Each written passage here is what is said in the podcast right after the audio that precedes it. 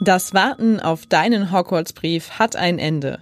Mit diesem Podcast erlebt ihr Hamburg als Home of Harry Potter mit der spektakulären Show Harry Potter und das verwunschene Kind. 19 Jahre nach der Schlacht von Hogwarts geht der Kampf weiter, wo Magie Wirklichkeit wird. Live auf der Bühne. Mit einer emotionalen Story und Special Effects, wie du sie noch nie gesehen hast. Ob Harry Potter Fan oder Magie Neuling. Dich erwarten spektakuläre Zaubersprüche und ein unvergessliches Erlebnis. Infos und Tickets unter harrypottertheater.de.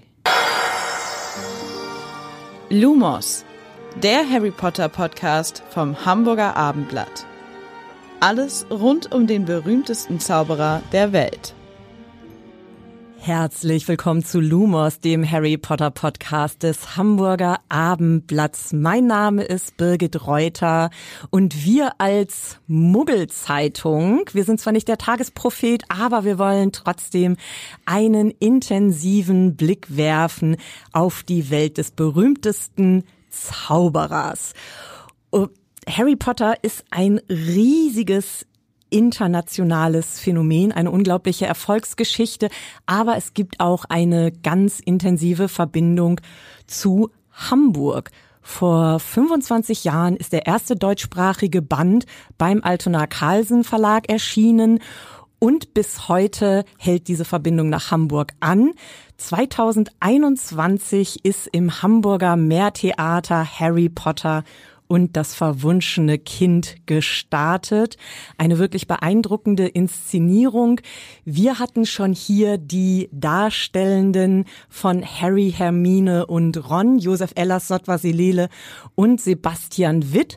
Und ich freue mich sehr, heute die vermeintliche Gegenseite begrüßen zu dürfen, die Malfoys Vater und Sohn.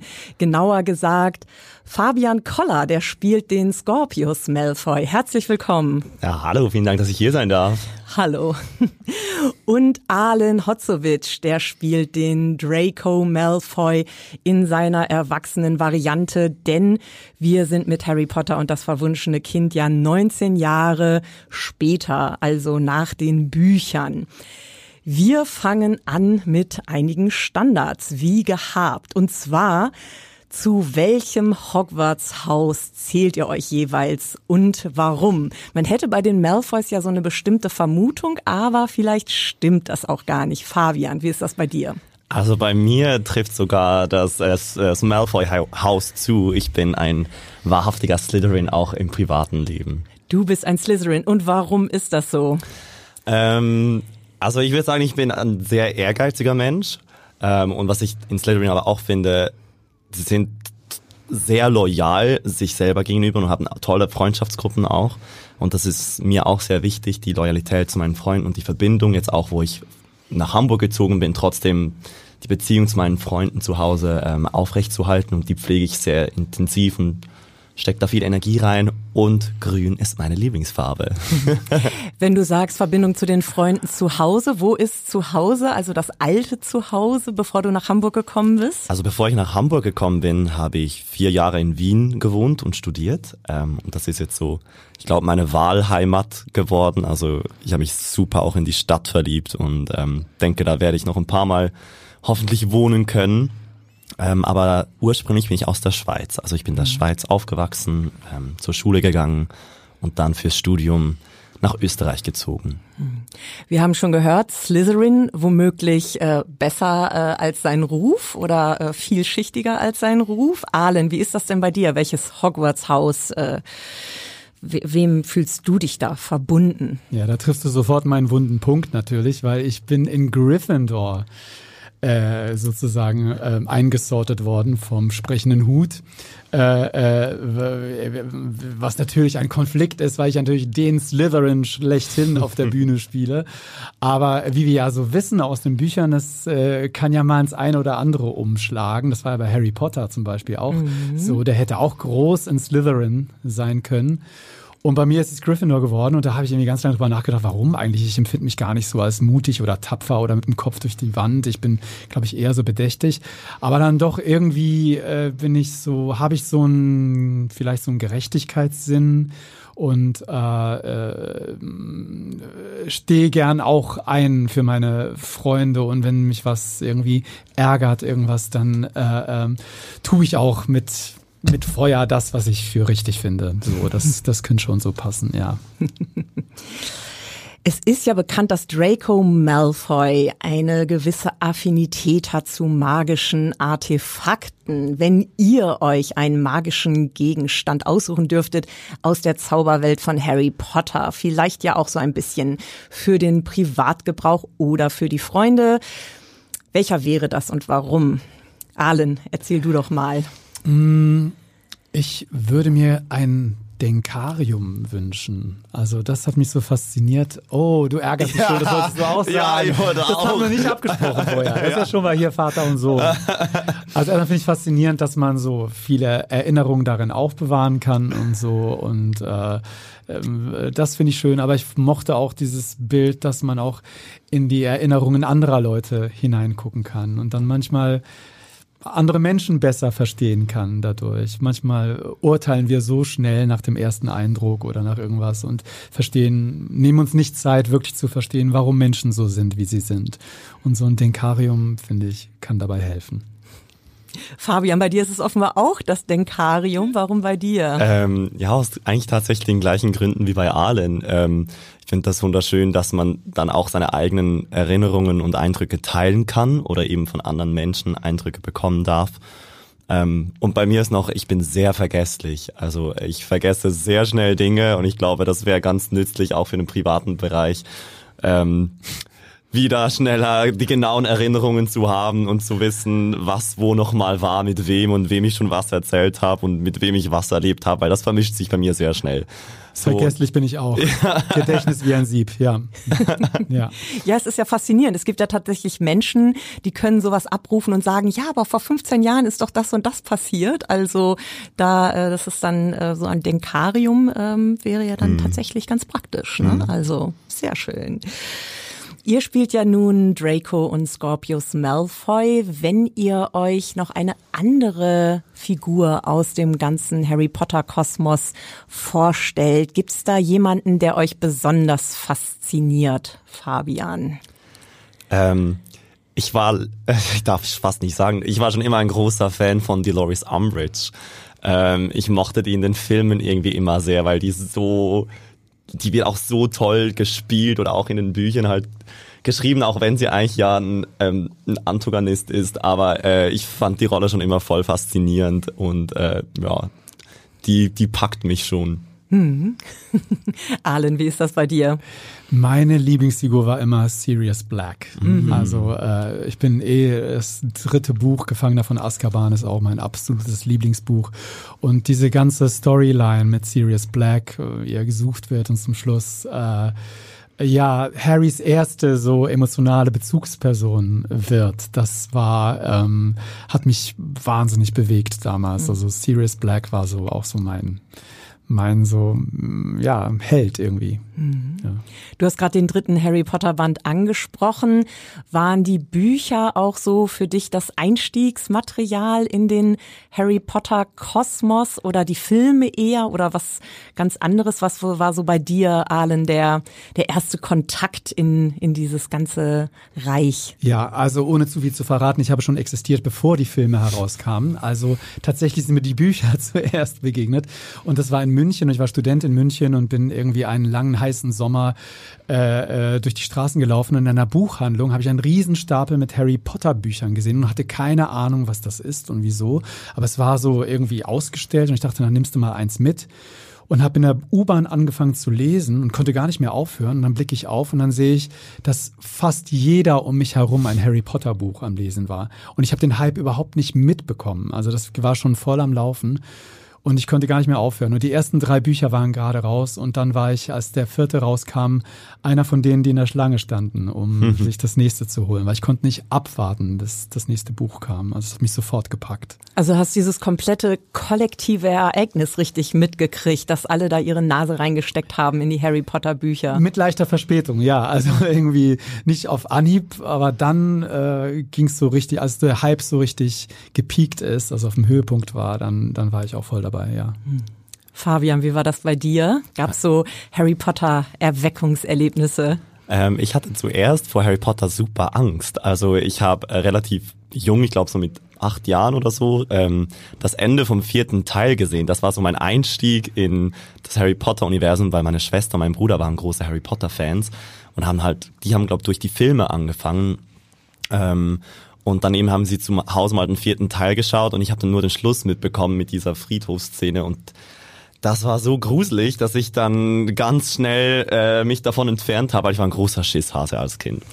Und meine Schwester war dann äh, ein bisschen traurig, dass ich nicht mit dieser Freude mitgegangen bin, mit dieser Harry Potter Welt und hat mir dann auf Weihnachten danach einen Gutschein geschenkt, wo sie geschrieben hat, dass sie mir alle Bücher zum Einschlafen vorliest. Wow. Ähm, wir das sind dann nie über das erste Buch hinausgekommen, aber äh, wir haben das erste Buch auf jeden Fall zusammen dann gelesen und das war auch einerseits ein voll schöne, schönes Geschwister-Bonding-Ding und äh, seitdem bin ich dann auch mehr auf die Harry Potter, also mehr in die Harry Potter Welt eingesprungen. Ja, wirklich faszinierend, dass jeder so eine ganz persönliche Geschichte und Anbindung hat und auch Erinnerungen an das erste Mal Harry Potter. Nun seid ihr ja gecastet worden für Harry Potter und das verwunschene Kind. Fabian, du bist jetzt seit August 2023 dabei, ganz, ganz frisch. Wie hast du dich auf die Rolle vorbereitet? Wie hast du all das, was du quasi schon äh, ja so im emotionalen Rucksack hattest von Harry Potter, wie hast du das in die Rolle reingebracht? Ähm, was ja das Tolle an einerseits an dieser Rolle ist, ist, dass sie nur im Epilog vom siebten Teil ähm, vorkommt. Das heißt, sie ist eigentlich ein ganz neuer neuer Teil der Harry Potter Welt jetzt auch in unserem Theaterstück. Ähm, was ich ganz schön finde, dass man dass die Leute meistens noch nicht so ein großes Bild von Scorpius haben, wenn sie, wenn sie eintauchen. Vielleicht eher halt, weil er ein Malfoy ist, hat man Erwartungen an, was ein Malfoy, Malfoy zu sein hat. Aber ich hatte selber auch überhaupt nicht ein, ein fixes Bild von einer fremden Person oder irgend, ich habe auch keine, kein Video von der Show oder so vorher gesehen, bevor ich ans Casting gekommen bin und konnte da wirklich mit meinen ganz eigenen Vorstellungen an die Rolle rangehen und ähm, habe das einfach also ich habe mich selber voll in die Rolle verliebt, als ich das Buch durchgelesen habe und bin dann mit dieser Liebe und dieser Wärme, die mir diese das Buch gegeben hat, in die Rolle reingegangen und habe versucht, da zu finden, wie kann ich der Rolle möglichst viel Wärme schenken, dass sie genau das auch widerspiegelt, was sie bei mir in bei mir beim Lesen ausgelöst hat. Hm. Aalen, Liebe und Wärme, das sind jetzt Vokabeln, die man mit Draco erstmal nicht unbedingt assoziiert. Wie bist du da rangegangen an diesen, ja, erstmal ultimativen Harry Potter Bösewicht, so wie man ihn zumindest aus den Büchern und Filmen in Erinnerung hat? Ja, also ähm, ich habe mir die Bücher und Filme nicht nochmal angeguckt, bevor ich mit den Proben angefangen habe, weil die sowieso schon so in meiner DNA waren, dass ich wollte nicht zu vorbelastet sein mit allem, was schon da war. Und Tom Felton ist halt so eine Ikone im Film und so. Und er hat halt auch, er hat auch schon geschafft, im, mm, im Vergleich zu den Büchern da einen Charme in die Rolle reinzubringen. Der in den Büchern hat er den gar nicht so. Der ist schon noch viel böser und, und irgendwie spitzer im Buch. Und im Film ist da plötzlich so ein, äh, so ein, ähm, hat er so viele Fans irgendwie gewonnen, so, weil wir alle einen Bösewicht lieben. Vor allem einen, der so ein bisschen ambivalent ist, wo man nicht so genau weiß, ist er wirklich so böse? Ist da nicht irgendwo ein Herz drin, irgendwo versteckt? Da gibt es so Momente, wo das durchschimmert. Und das hat mich interessiert. Und ich bin da relativ unbeleckt dann in die Proben und ich dachte, ich bin jetzt erstmal diesem Stück verpflichtet. Also der Version von Draco in diesem unserem Theaterstück. Und das habe ich genau gelesen. Und da steht, im Stück steht meistens alles drin, was man wissen muss. Und ähm, dann haben wir natürlich die ganze Vorgeschichte aus den Büchern. Und unsere Regisseure haben uns auch ermutigt, viel unserer Fantasie freien Lauf zu lassen und auch unsere eigene Persönlichkeit da so durchzufiltern. Und ich folge vor allem dem Plot unseres Theaterstückes und dadurch, äh, dass die Leute ohnehin schon mit so einer Erwartungshaltung reinkommen, wie Draco, wie sie glauben, dass Draco ist, ist es umso überraschender, wenn er diese neuen ich sag jetzt mal, menschlichen Seiten zeigt, mhm. die man ihm gar nicht so zugetraut hat. Und dann sind auch so überraschende Begriffe wie Liebe und Wärme, die man gar nicht mit ihm verbindet. Plötzlich macht das irgendwie alles so einen Sinn und plötzlich ist das nicht nur so eine Schablone von einem Bösewicht, sondern irgendwie ein kompletter Mensch. Und das ist unglaublich ähm, erfüllend zu spielen jeden Abend. Mhm. Alan, du bist ja so ein richtig alter Hase, was äh, Musicals und Theater angeht. Also Schauspieler, Sänger, Darsteller. Ähm, du hast die Ausbildung gemacht an der Bayerischen Theaterakademie August Everding im Prinzregent-Theater und an der Royal Academy of Music in London. Und ich habe auch äh, quasi im Wikipedia Kleingedruckten noch so eine andere England-Affinität ausgemacht bei dir. Und zwar 2007 habe ich gelesen, warst du im Background-Core von Elton John beim Concert for Diana zu Ehren der gestorbenen Princess of Wales. Das ist ja quasi eines der popkulturellen Ereignisse des 21. Jahrhunderts im Wembley Stadion. Also ja, kurz richtig, weg, ich, ja. kurz ja. weg von Harry Potter ein kleiner Exkurs bitte. Ich meine Popkultur, Harry Potter ist Popkultur, Wembley Stadion, Elton John ist Popkultur. Was war das bitte für ein Ereignis? Ach ja. so, eine, also, so eine kleine Teezeremonie, an der du teilgenommen hast. Genau, sozusagen. Ja, ein kleiner Gig war das. Äh, also erstmal, es kam dazu, äh, Elton John ist Absolvent der Royal Academy of Music. Und ich war da Student in meinem Abschlussjahr. Und äh, äh, ähm, Elton John hat uns, unseren Abschlussjahrgang, eingeladen, äh, für ihn den Background-Chor zu machen auf dem Konzert. Also so ist der, so ist das zustande gekommen und äh, der, der Tag war wirklich groß. Erstmal diese ganze Security durch und diesen unglaublich vielen Stars, die da äh, auf und ab liefen. Ich war in einer Garderobe zwischen Take That und Ricky Gervais. So, erstmal. OMG. So. Und ich habe vor mir, vor unserem Auftritt hat Take That Back for Good Live von mir gesungen. Und dann sind wir dran gewesen, haben drei Songs mit Elton John gesungen. Das war Oh mein Gott, äh, das war Saturday, äh, Take Me to the Pilot und Tiny Dancer. Live mit Elton John vor einem vollen Wembley-Stadium, übertragen in die ganze Welt. Und das war natürlich super episch und emotional. Äh, und mm, weiß nicht, die Prince William alle da in der, in der Loge.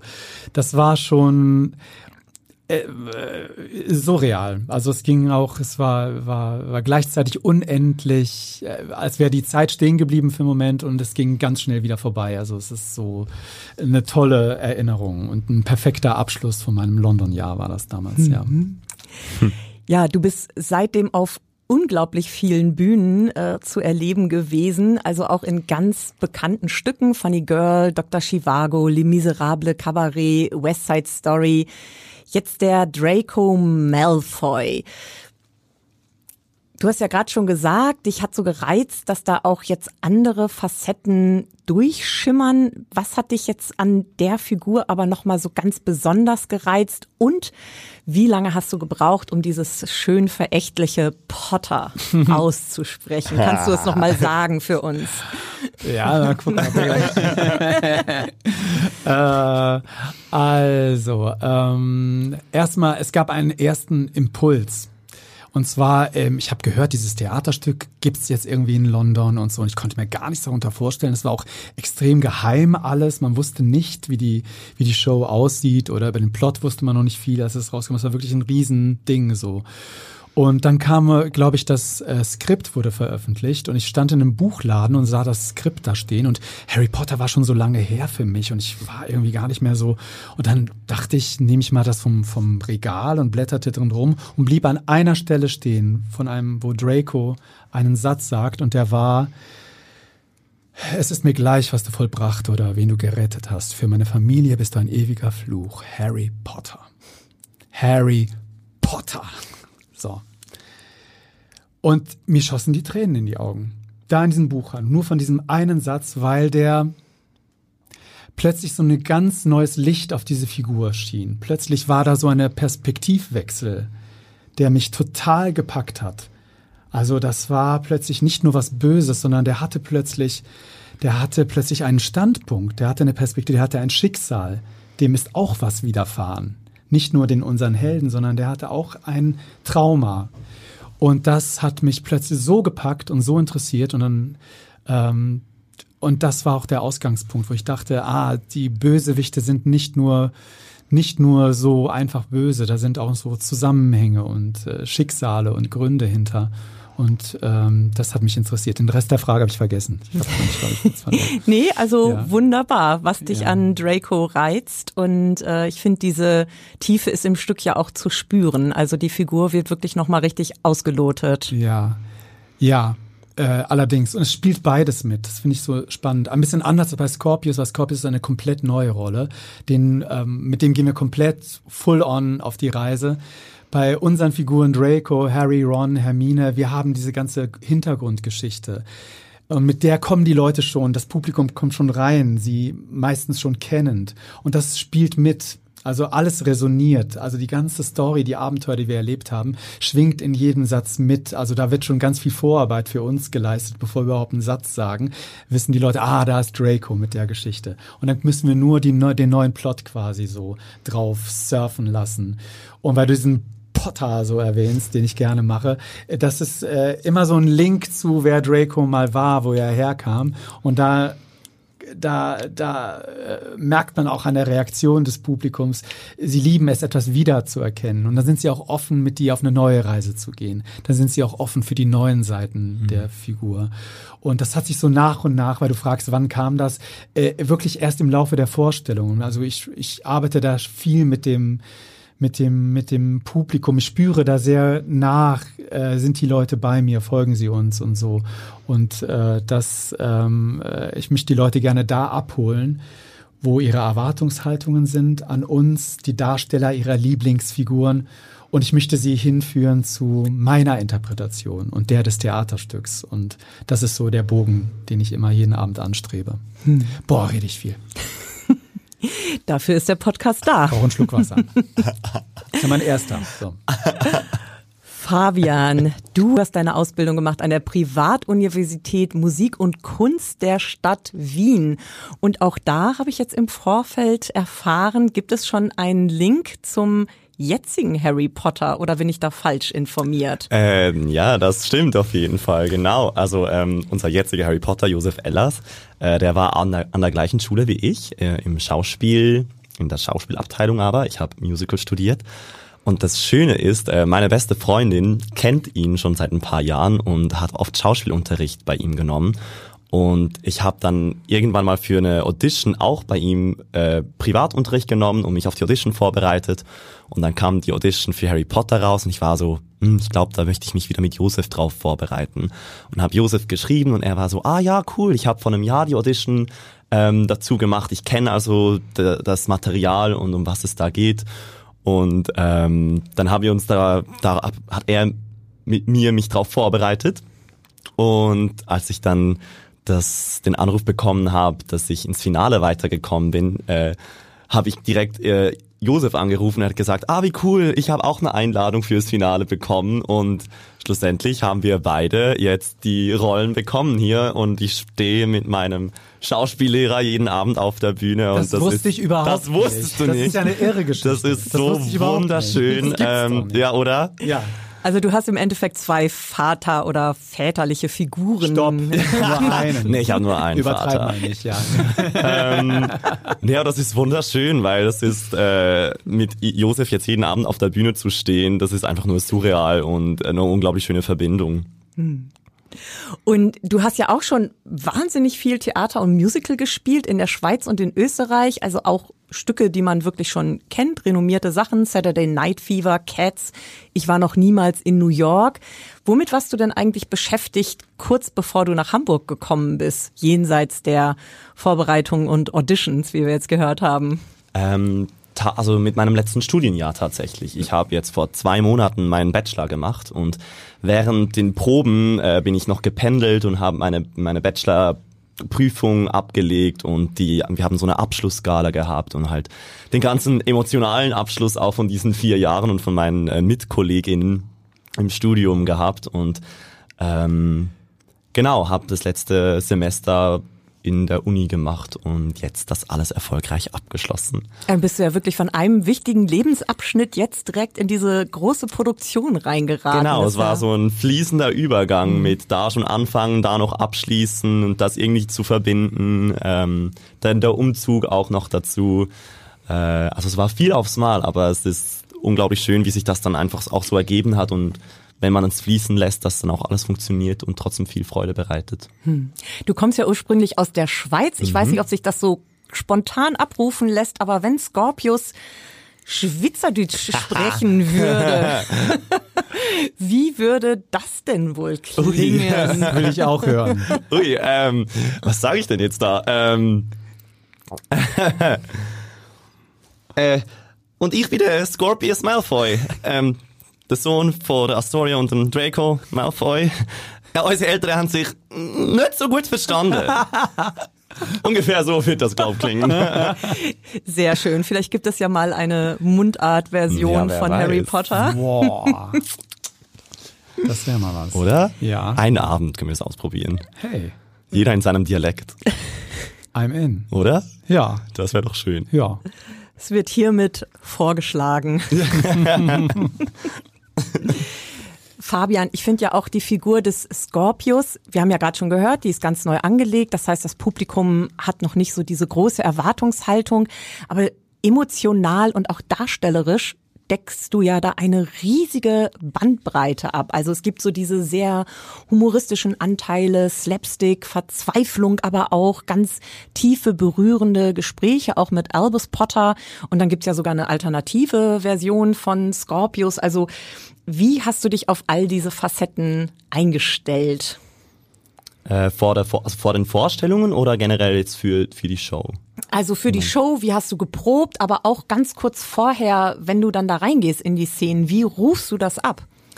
Ähm, das ist eine gute Frage, weil das frage ich mich manchmal auch, wie, wie überlebe ich so eine Show, weil da so unglaublich viel passiert. Und ich stehe noch relativ am Anfang, ich bin jetzt erst seit August dabei und hatte jetzt äh, die letzten Wochen meine ersten Doppelshows und generell außen nicht so sechs oder sieben Shows pro Woche. Und das war ist körperlich sehr viel, das ist emotional sehr viel und das ist bei dieser Rolle auch stimmlich ähm, sehr viel und bin da sehr am rausfinden, wie ich daherkomme. Aber was mir auf jeden Fall momentan immer hilft, ist irgendwann mal vor der Show, ob es jetzt zu Hause ist oder im Theater, mich auf eine Yogamatte oder am Boden zu legen und einfach mal ein, Körperscanning zu machen.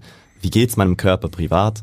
Ähm, wenn es mir gut geht, ist das relativ schnell gegessen. Wenn es ihm nicht so gut geht, wenn ich merke, es fehlt was, dann wie komme ich dahin, dass ich möglichst neutral mit meinem Körper starten kann, um eben dann all diese Eindrücke aufzunehmen und zu teilen mit dem Publikum und all, durch all diese Emotionen zu tauchen. Und wenn es dann in die Show geht, ähm, denke ich eigentlich nur, versuche ich nur von Moment zu Moment zu gehen, von Wort zu Wort, Satz zu Satz, von Szene zu Szene, weil alles andere ähm, ist viel zu viel zum dran denken. Also wirklich nur, was passiert jetzt in dem Moment, was erlebt Scorpius und da halt wirklich voll reinzutauchen. Ähm, und so überlebe ich momentan auch die Doppelshows, weil wenn man irgendwann, also ich denke manchmal auch in der zweiten Show, wow, wie, was habe ich heute schon alles erlebt und wie funktioniert das? Und das kann ich noch gar nicht verstehen. Also es macht auch gar keinen Sinn, darüber nachzudenken, irgendwie, wie viel man schon erzählt und gefühlt und geschwitzt und geweint hat an diesem Tag, ähm, sondern einfach nur in dem Moment zu sein und den Moment wirklich voll zu genießen. Und so versuche ich mich darauf vorzubereiten, mit diesem Körperscanning und neutral im Raum anzukommen. Ja, spannend. Also vielen Dank für diesen Einblick. Ahlen, also Theaterspielen, du machst das ja schon eine ganze Weile, das ist ja auch immer so ein Wechsel von Abschied nehmen und Neuanfang. Man verabschiedet sich von Stücken, man verabschiedet sich von Kolleginnen und Kollegen.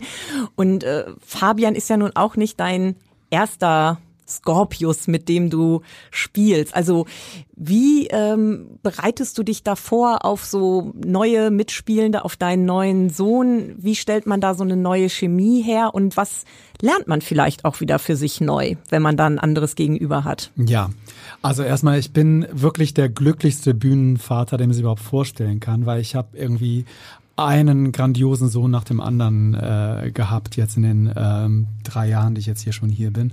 Und äh, zu jedem habe ich auch einen besonderen, irgendwie witzigen Link. Zum Beispiel Fabian habe ich ein, vor einem Jahr äh, in der Schweiz in einem äh, äh in einer riesen Musical-Premiere gesehen. Da hat er eine der Hauptrollen gespielt und mir ist sein Talent sofort aufgefallen und ich verliebe mich sofort in talentierte Menschen. Also so, mhm. wenn jemand so richtig toll talentiert ist und ich habe ihn sofort gesagt, wie toll ist der denn bitte? Und ohne es zu wissen, wirklich ein halbes Jahr später höre ich, dass er hier gecastet wurde als Scorpius. Ich bin ausgeflippt. Also wir zwei hatten schon, und ich hatte das Gefühl, ich glaube, du kannst mich ja auch noch nicht, aber wir hatten eine Connection von Minute eins. Also es ging sofort los. Ich weiß nicht woher und wieso, aber es war sofort was da. Da mussten wir über uns überhaupt gar nichts erarbeiten oder erproben. Da war sofort irgendwie eine Vertrautheit. Jetzt äh, setze ich dich unter Druck, vielleicht hast du das gar nicht so empfunden. Nein, nein, das stimmt total zu. Also ich, hab dich, ich wusste auch schon, wer du bist. Also ah, es ja. war richtig. Oh. Ich wusste nämlich, dass du bei der Premiere warst. Das war ah, cool. Ja, siehst du, siehst du so. Also so war das. Und ein bisschen mit Hardy und Mattes, Ma, Matti, jetzt bin ich durcheinander. Mattes ist unser neuer Elvis und Matti war mein erster Scorpius. Äh, die, äh, da war das so ähnlich. Da gab es auch so ähnliche äh, ähm, äh, Connections, bevor wir dann hier so zusammengespielt haben. Und das hilft, ähm, weil wir uns ja gar nicht so viel begegnen im Stück, äh, Scorpius und äh, Draco. Erst ganz zum Schluss so richtig. Ähm, ist diese, finde ich, kollegiale Beziehung, die wir hinter der Bühne haben, finde ich sehr, sehr wichtig, weil mein ganzes, ähm, das ganze Zentrum meiner Rolle, das Ziel meiner Rolle ist mein, mein Sohn. Also ich investiere emotional alles in meinen Sohn hinein und für mich ist es wahnsinnig hilfreich, wenn ich äh, äh, eine gute Beziehung zu dem Schauspieler habe, der das auch spielt, weil dadurch ähm, äh, lässt sich auch diese diese ähm, diese Wärme und diese Sorge und so etwas viel viel besser finden, finde ich. Und das haben wir irgendwie sofort gut miteinander etabliert. Ähm, und äh, ja, also ich wiederhole, ich bin da echt ein sehr sehr glücklicher Dad. Ja, Draco und Scorpius ich habe das Gefühl, die sind auch so richtige Publikumslieblinge, also ob sie jetzt äh, separat voneinander auftauchen oder dann eben zusammen. Ich äh, nenne nur das Stichwort Knuddeln. Mhm. Und ähm, was glaubt ihr, warum gerade dieses Vater-Sohn-Gespann oder warum gerade die Malfoys so besonders faszinierend sind für das Publikum oder warum vielleicht die ja dann nochmal so eine gewisse besondere Energie reinschießt?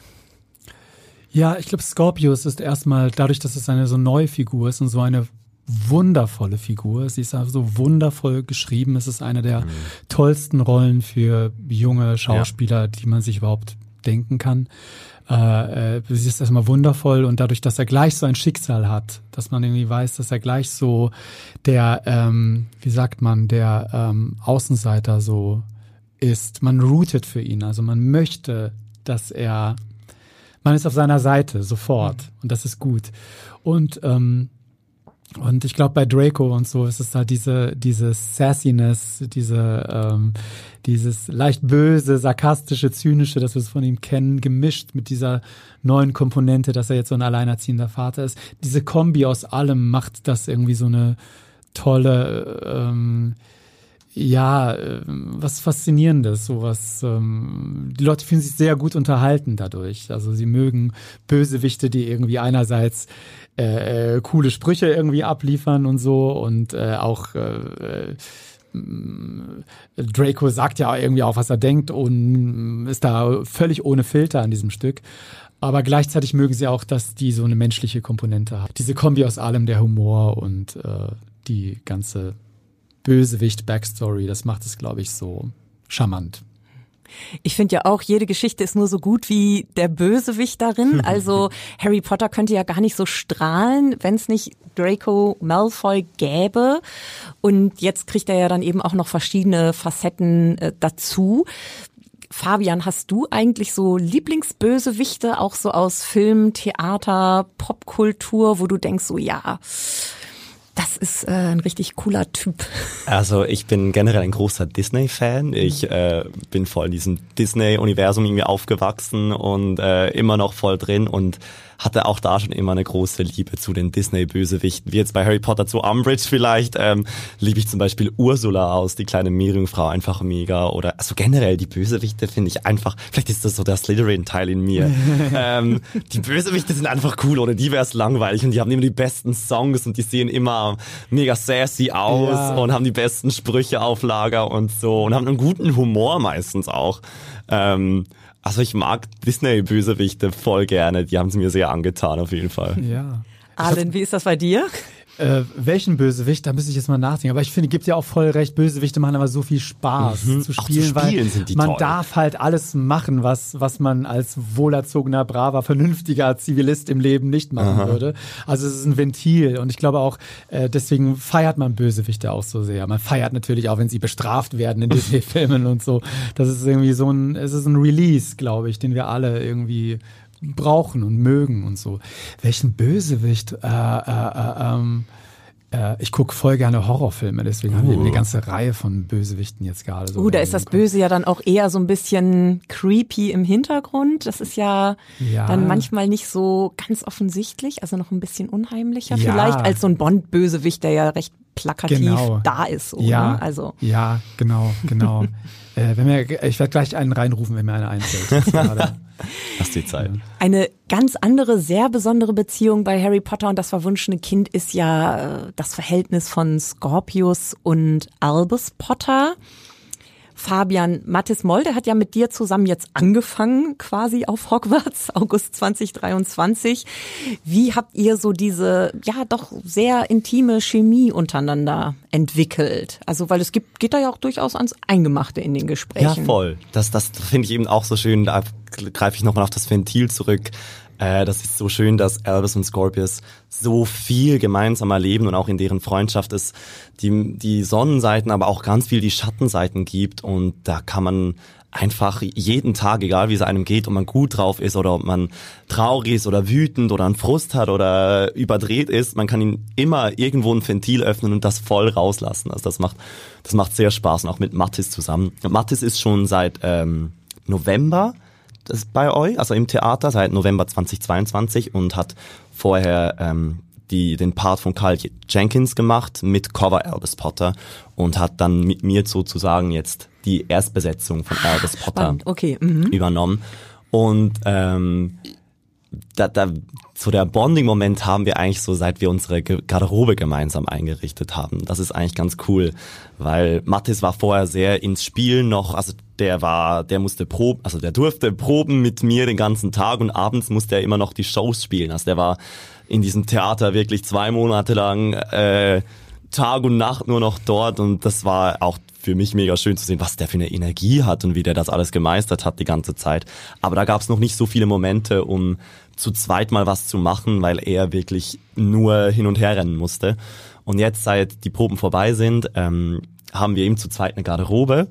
Die hat auch jedes Mal einen neuen äh, Namen. Also die Garderobe wird immer benannt und wir haben sie jetzt Tom und Jerry benannt. Wusstest du das schon? Nee. Wir sind Tom und Jerry Garderobe. Alles klar. Ähm, ich bin Tom, Mathis ist Jerry. Okay. Ähm, ich gehe da nie rein. Wieso? will nicht wissen, was da abgeht. Okay, ja, komm mal dazu. Wir waren äh, letzten, ja, egal, das sage ich dann später. ähm, und das Schöne auch an der Show ist, dass man wirklich die ganze Show mit seinem Albus-Partner verbringt. Also vor der Show ist man zusammen in der Garderobe, während der Show ist man fast nur mit Albus auf der Bühne und hinter der Bühne dann auch und das ist dann wirklich so ein Marathon, den man immer zusammen macht und das schweißt in so vielen Sachen zusammen. Also wir haben ganz viele kleine Rituale, wir hören immer Musical-Lieder oder Weihnachtsmusik vor der Shows und singen. Also Weihnachtslieder, egal Gut, jetzt äh, zu welcher Jahreszeit? Genau, dann? also wir haben, glaube ich, einen Tag nach der Premiere ganz viele Weihnachtssongs gehört, äh, einfach um uns aufzumachen. Ich bin ein großer Weihnachtsfan und irgendwie erhält das immer mein Gemüt, ein bisschen Weihnachtsmusik zu hören, egal zu welcher Jahreszeit. Und Mathis ist da voll drauf äh, eingesprungen. Was ich hier alles erfahre. Ja. ähm, oder letztens haben wir einen Musical-Song durchgebeltet, um uns Energie zu geben gemeinsam. Das ist wunderschön. Okay, also, wenn ihr nächstes Mal beltet, komme ich. Ja, Josef war dabei tatsächlich. Alles klar, Also, ich bringe Popcorn mit. Das sehr gerne.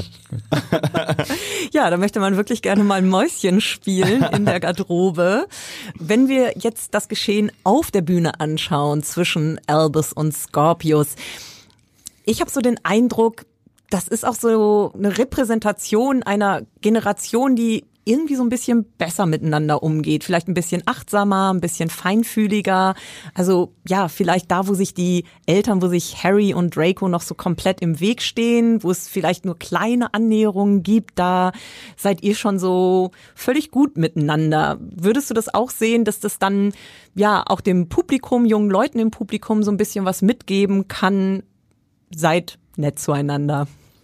Ich glaube, es läuft schlussendlich gerade mit den Endszenen darauf hinaus, ähm, auch dann in der Kommunikation, wie sie miteinander kommunizieren, aber gerade Scorpius leidet doch auch ganz viel im Stück unter der Freundschaft. Also einerseits ist er sehr bestärkt in der Freundschaft, aber Scorpius nimmt sich fast, ich glaube nur eins oder zweimal im Stück die Zeit, etwas zu äußern, was ihn betrifft, wie es ihm geht, was, was was ihm wirklich wichtig ist und sonst ist er immer ein Diener ähm, zu Albus hin. Also er sagt ganz viele Sachen, damit es Albus besser geht, weil ihm die Freundschaft so wichtig ist. Ähm, und wie gesund das ist, wie repräsentativ, repräsentativ das sein soll, also für die junge Generation weiß ich nicht, aber es läuft am Schluss auf jeden Fall nach diesem Abenteuer auf eine wunderschöne äh, Freundschaft hinaus finde das so schön, diese Unterschiede zu sehen von Scorpius und Albus, wie die sich aber finden in der Freundschaft, aber auch wie sie jeder seiner Themen eben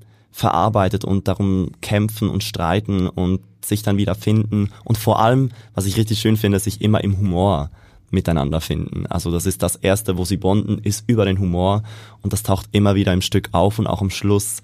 Ähm, was für eine Stärke halt Humor und in einer Freundschaft haben kann. Das finde ich ein wunderschönes Symbol.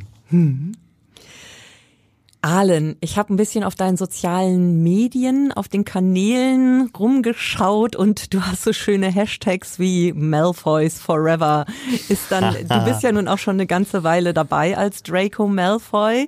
Hat man irgendwann so eine Art Malfoy-Identität oder so einen gewissen Stolz auch, den man mit sich trägt, der vielleicht auch so ein bisschen ins Privatleben überschwappt? Voll. Also ich gebe das schamlos zu. Ich bin unglaublich stolz, das hier spielen zu können und diese Liebe, meine Rolle über alles und äh, das äh, feiere ich auch so gut ich kann, das auf jeden Fall. Äh, der, den Hashtag glaube ich, ich bin ja über Social Media, äh, Media auch in Kontakt mit anderen Draco-Darstellern auf der ganzen Welt, also mit äh, James Howard in London, mit Aaron in New York und äh, Lackland, der es bis vor kurzem in Melbourne gespielt hat. Wir schreiben total viel und wir schicken uns witzige Videos hin und her. und wir machen irgendwie Stories so zusammen und so. Und da ist auch irgendwo dieser Hashtag, glaube ich, entstanden. Also den habe ich nicht erfunden, sondern irgendjemand anders. Also das machen wir schon viel. Wir feiern das total und äh, wir feiern diese Malfoy Family, die so global ist. Und äh, ähm, äh, einige habe ich noch nie persönlich getroffen. Also Aaron habe ich mal getroffen, als ich das Stück in New York gesehen habe aber die anderen noch nicht. Und trotzdem sind wir uns so nah geblieben. Auch über die Pandemie haben wir immer so geschrieben mhm. und so. Also äh, das ist total cool, dass es irgendwie geht. Und also ja, ich ähm, äh, bin total stolz, einen, Mer einen Malfoy verkörpern zu können. Also vielleicht wird es dann irgendwann mal in Hamburg ein internationales Malfoy-Treffen geben. Wie toll wäre das denn bitte? Es wäre wär ich total dabei. Also es wäre auf jeden Fall. Ich schicke heute noch Einladungen aus. Das mache ich. Hast du denn Tom Felton eigentlich mal kennengelernt, den Darsteller äh, von Draco in den Filmen? Nee, leider nicht. Ich weiß, äh, mein Kollege in London hat ihn kennengelernt. Also ähm, ich glaube sogar mehrmals und so. Äh, ich habe ihn, nee, noch nicht kennengelernt. Aber der ist natürlich, ähm, die, seine, seine Biografie ist gerade rausgekommen, die habe ich gelesen. Und da sind tolle Background-Stories zu den Filmen und so drin. Also es macht echt Spaß. Aber der ist auch ähm, toll. Also er ist ja gar nicht, es kommt ja gar nicht so viel vor in den Filmen, wie man glaubt. Der hat ja nur ein paar Minuten Screentime in allen Filmen zusammen, aber die sind ist so präsent und so äh, äh, so ähm, ja ikonisch. Also das ist schon irgendwie ähm, ganz toller Match zwischen Charakter und Schauspieler. Das ist richtig toll. Ja. Alan, bei dir ist ja auch spannend, dass du zwischendurch noch andere Rollen spielst, unglaublicherweise. Also du hast am Theater Baden-Baden gespielt in Ein Käfig voller Narren. Da hast du dann die schöne Formulierung gewählt, Draco in Drag. Also wie wichtig ist dir das dann auch immer noch mal so auszubüchsen und bereichert das dann dein Spiel als Draco womöglich auch, weil das dann wieder so frischen Wind reinbringt? Alles ja, was du sagst. Also äh, erstmal ist es ein Riesenglück, dass das überhaupt möglich war. Also das war irgendwie eine Konstellation von Umständen, die das irgendwie ermöglicht hatte. Äh, da bin ich auch äh, unserer Produktion dankbar, dass die mir das auch irgendwie erlaubt haben und so. Äh, und ähm, das war unglaublich bereichernd, einen so komplett konträren Charakter zu spielen in, in Ein Käfig voller Narren. Ähm, und äh, äh dieses Draco und Drag ist äh, entstanden. Äh, äh, es sind sehr viele Harry Potter Fans dann nach Baden-Baden extra angereist, um mhm. sich die Show anzusehen und so. Und ich habe so ein Fangeschenk gekriegt von einem Porträt von, wo ich halb halb hm. Sasa, halb Draco bin. Und das, äh, ich fand brillant, wie die Fans das gefeiert haben ähm, dass äh, beide Figuren so gefeiert haben, die ich da irgendwie nebenher parallel spielen konnte. Und das eine war halt der Vater und das andere die Mutter sozusagen. Und das war äh, also für mich unheimlich erfrischend, war mir viel lieber, das in meinem Urlaub zu machen, als irgendwie mit einem Cocktail am Strand zu liegen. Also ich habe mich äh, an beiden Produktionen unglaublich vollgetankt mit Energie. Und das war ein wundervolles Stück. Und äh, ja, das war sehr erfrischend und ähm, tat sehr gut und hat mich bereichert. Ich bin dann nachher mit neuen, mit neuen Impulsen zu Draco zurückgekehrt und so. Also es war sehr befruchtend gegenseitig. Ja. Was ich jetzt aber auch sehr interessant finde, was ich jetzt rausgehört habe, es gibt Fangeschenke.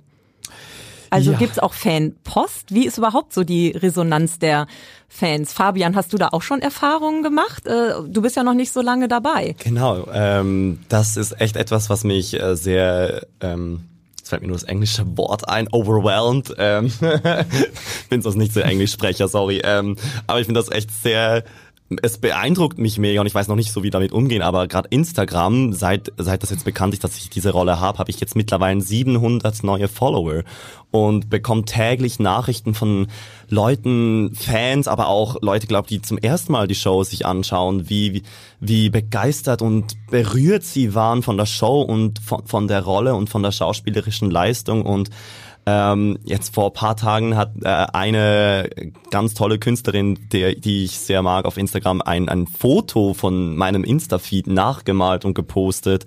Und ich, ja, das sind so viele kleine Dinge, die ich mega schön finde und diese Wertschätzung dahinter so unfassbar toll finde, ja. ähm, was da für eine Resonanz zurückkommt. Wir ich meine, haben die besten Fans. Also das ist wirklich, Harry Potter Fans sind einfach tolle Leute. Also es ist, äh, mhm.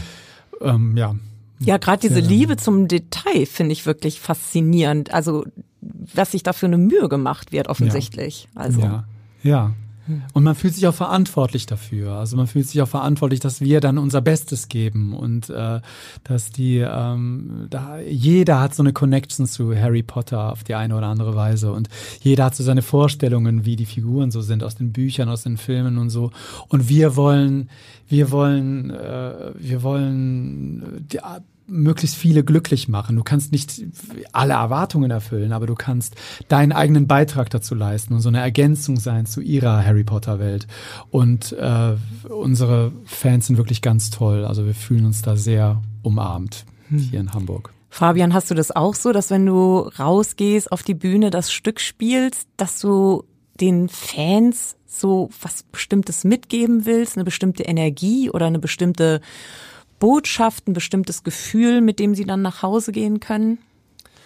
Äh, ja, total. Ich habe, ähm, ich finde das wunderschön, weil ich das Gefühl habe, als Scorpius hat man ein bisschen die Verantwortung, aber auch das Geschenk, dass man das Publikum sehr mitnehmen darf auf die die Reise des Stücks. Also ich finde, vieles, was Scorpius auf der Bühne erlebt, erlebt das Publikum gleichzeitig mit ihm. Also zum Beispiel die erste Szene, wo der Epilog ja, was ja der Epilog im Buch ist, man geht nach Hogwarts auf mit dem Hogwarts Express, ähm, erster Schultag.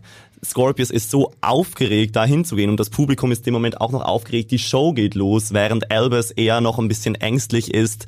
Wohin geht's jetzt? Wie ist das? Wohin? In welches Haus komme ich? Der ist da voll mit einer Angst und Scorpius hat im Stück ganz viele Momente, wo er genau das gleiche fühlt wie das Publikum oder wo er Sachen sieht und nur weil Scorpius es sieht und bewertet, sieht das Publikum durch ihn, was das ist. Und ich glaube, das ist unglaublich schön. Das bekommt man auch so als Resonanz mit in der Rolle, wie das Publikum mit einem mitgeht, auch im Humor. Scorpius hat sehr, sehr viele Lacher in der Show ähm, und darf das Publikum auf so viele Arten mit auf diese Reise nehmen.